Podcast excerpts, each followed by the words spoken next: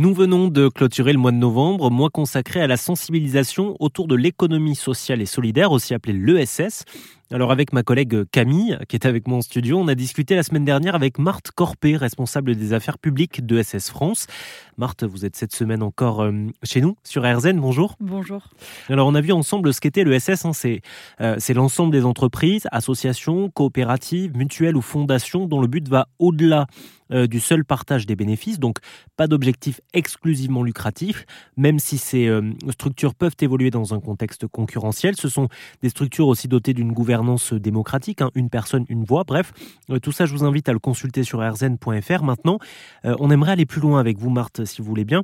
Euh, qu'est-ce qu'on fait des entreprises dites classiques, les, SA, les SAS, qui font partie de l'économie conventionnelle et qui souhaiteraient basculer dans l'économie sociale et solidaire? Est-ce que, est que ça, déjà, c'est possible? Tout à fait. Il y a plein d'exemples d'entreprises qui font cette mutation vers l'ESS. une des dernières et qui a fait pas mal l'objet de, de, de, projections dans les médias, c'est Léa Nature, que vous connaissez souvent sur les euh, de la cosmétique, qui vient d'être transféré dans un fonds, dans un fonds de dotation, donc qui est passé dans l'ESS. Dans le monde des médias, il y a énormément de structures qui basculent dans l'ESS pour préserver leur indépendance et leur pérennité. On peut penser à Mediapart, par exemple, pareil, qui est basculé en fonds de dotation. Euh, on peut penser à la SCOP, Alternative économique, qui l'est depuis son, commencement, mais qui a, perduré sur ce modèle-là, qui avait un autre, euh, un autre statut avant. Et il est très facile de basculer dans l'ESS. C'est ce qu'on appelle le, statut de société commerciale de l'économie sociale. On peut changer de statut complètement. On peut passer d'une entreprise commerciale à une association. Bon, le gap est quand même assez large en matière de gestion.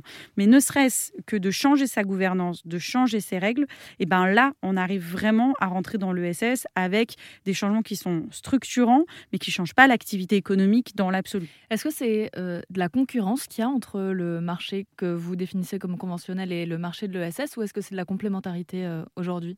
Dans certaines activités, c'est de la concurrence pure. Quand vous avez le choix pour assurer votre voiture entre une assurance mutualiste et une assurance non mutualiste, vous n'allez pas regarder euh, le statut, vous allez regarder le prix, vous allez regarder la performance. Donc là, il y a une concurrence directe parce que on a une proposition économique qui est faite avec un autre modèle d'entreprendre. Euh, et moi, évidemment, en tant que consommatrice, je suis de plus en plus attentive à ces questions-là, en sachant que c'est pas la même chose. Euh, l'engagement sociétal d'une assurance mutualiste n'est pas exactement la même que le reste. Et on l'a vu pendant la crise du Covid, où les activités de solidarité ont d'un coup pas mal chuté quand il a fallu protéger la rémunération des actionnaires et que les boîtes qui n'en ont pas, bah, elles étaient beaucoup plus libres pour pouvoir utiliser euh, l'activité qu'elles avaient au service des citoyens et même des parties prenantes de leur entreprise. Donc ça, pour moi, c'est une différence fondamentale. Et, euh, mais pour le coup, l'ESS n'est pas plus protégée que les autres. Elle a les mêmes règles économiques, concurrentielles.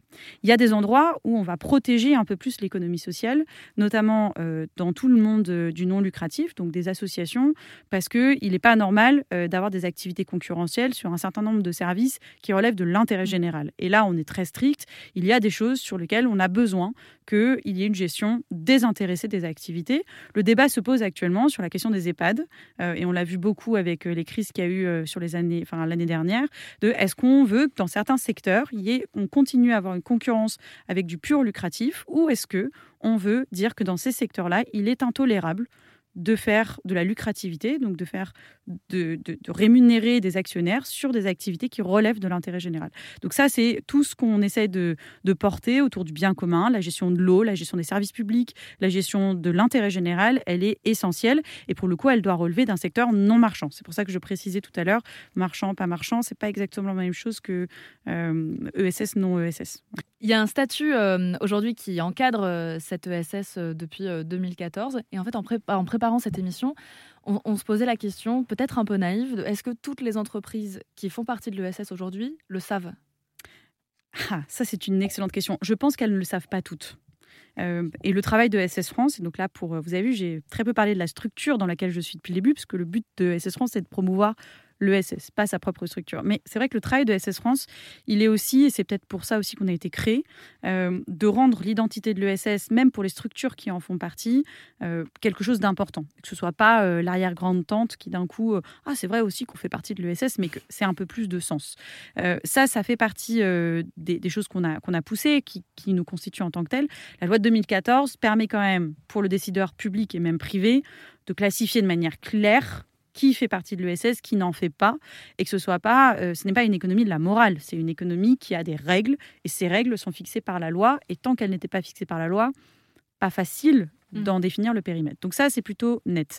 Maintenant, pour toutes les entreprises euh, qui se reconnaissent d'ailleurs dans ce que j'ai défini depuis le début dont on parle, vous faites partie de l'économie sociale et solidaire et résultat, ça a aussi euh, une, une- une importance. Depuis la loi NOTRe, les régions, par exemple, sont en charge du développement de l'économie sociale et solidaire en tant que telle. Donc on voit même il y qu'il y a des politiques publiques qui sont de plus en plus dédiées à l'ESS et à son développement dans un champ concurrentiel ou non, que vous soyez une association, une coopérative ou une mutuelle. Mais en tout cas, c'est en train de se développer. On voit aussi que beaucoup de structures, par le système coopératif ou associatif, se réapproprient des sujets qu'on a délaissés depuis un bout de temps. Je pense à Railcop, par exemple, qui est en train de remettre en place des voies ferrées pour remettre en place des petits trains euh, de transport intra-régionaux, donc infrarégionaux. Donc ça, c'est quand même des choses essentielles et c'est les citoyens qui s'organisent. Donc pour le coup, euh, on commence à avoir cette émergence-là. Tout le monde ne sait pas qu'à la fin, l'acronyme, ce soit ESS, mais allons-y, traitons-le et montrons le point commun qu'il y a entre toutes ces structures. On y a consacré un congrès l'année dernière, on va continuer à avancer et évidemment, bah, la route est longue, mais il faut la mener ensemble. Est-ce qu'un pays à 100% basé sur l'économie sociale et solidaire serait possible? Je ne suis pas sûre que ce soit possible. Je ne suis pas sûre même que ce soit ce qu'on attend complètement. Euh, nous, on dit souvent que l'ESS doit être la norme de l'économie. Je ne suis pas sûre que ça doit être obligatoirement 100, 150, 100, enfin 100% ou 90%. L'objectif, c'est que là, on en est quand même loin. Euh, en part du PIB tel que le PIB est construit, on est à moins de 10% de la valeur telle qu'elle est comptabilisée aujourd'hui. Donc, on a de la marge de progression. Tendons déjà à ce que on ait enfin une norme qui soit basée sur autre chose que l'enrichissement personnel dans notre activité économique. Et d'ailleurs, c'est rigolo parce que dans les entretiens que vous aviez tout à l'heure, à chaque fois qu'on dit économie, on pense enrichissement personnel. C'est quand même un vrai dévoiement du mot économie. À l'école, quand on enseigne l'économie, on n'enseigne pas l'enrichissement personnel. On enseigne tout ce qui fonde le fonctionnement de la création de la valeur, qu'elle soit numéraire ou non numéraire. Mais pour autant, hop, dès qu'on parle de mise en place et de cas pratiques de l'économie, on oublie qu'il existe énormément de formes de construire de l'économie et que l'ESS en fait partie, hein, une majoritaire d'ailleurs, mais pas tel que le modèle euh, que les 30, 40, 50 dernières années ont mis en avant. Donc voilà, il y y y a de quoi faire et ça passe de l'école jusqu'à la fin de son parcours professionnel, jusqu'à la retraite, de comprendre et de mettre un mot sur quelque chose qu'on voit tous les jours, qui nous paraît normal, voire qui nous paraît mieux. C'est ce qu'ils disaient aussi les personnes que vous avez interrogées. Mm. Ah oui, ça me paraît important, je crois que c'est ça le mot, qui sont importantes, mais pour le coup, que certains n'ont pas tout à fait envie de voir au premier plan. Eh bien, merci Marthe Corpé pour vos éclairages. On parle d'économie sociale et solidaire tout au long de la semaine sur RZN Radio. À très vite.